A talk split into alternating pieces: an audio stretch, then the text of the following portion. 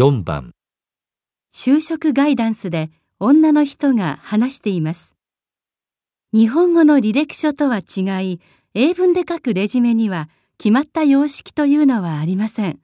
そのため自分で書きやすいようなフォーマットを考えて作成することができます。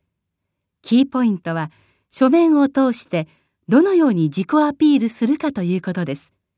基本的なガイドラインですが、通常は1枚にまとめ、多くとも2枚までにします。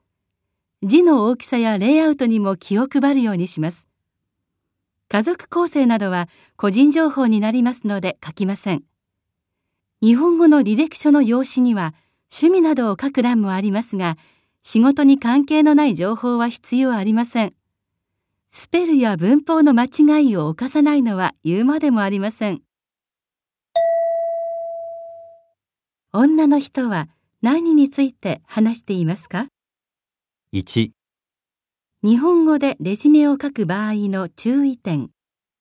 2英文で履歴書を書く場合のガイドライン。3履歴書での自己アピールの仕方。4履歴書に書くべき情報。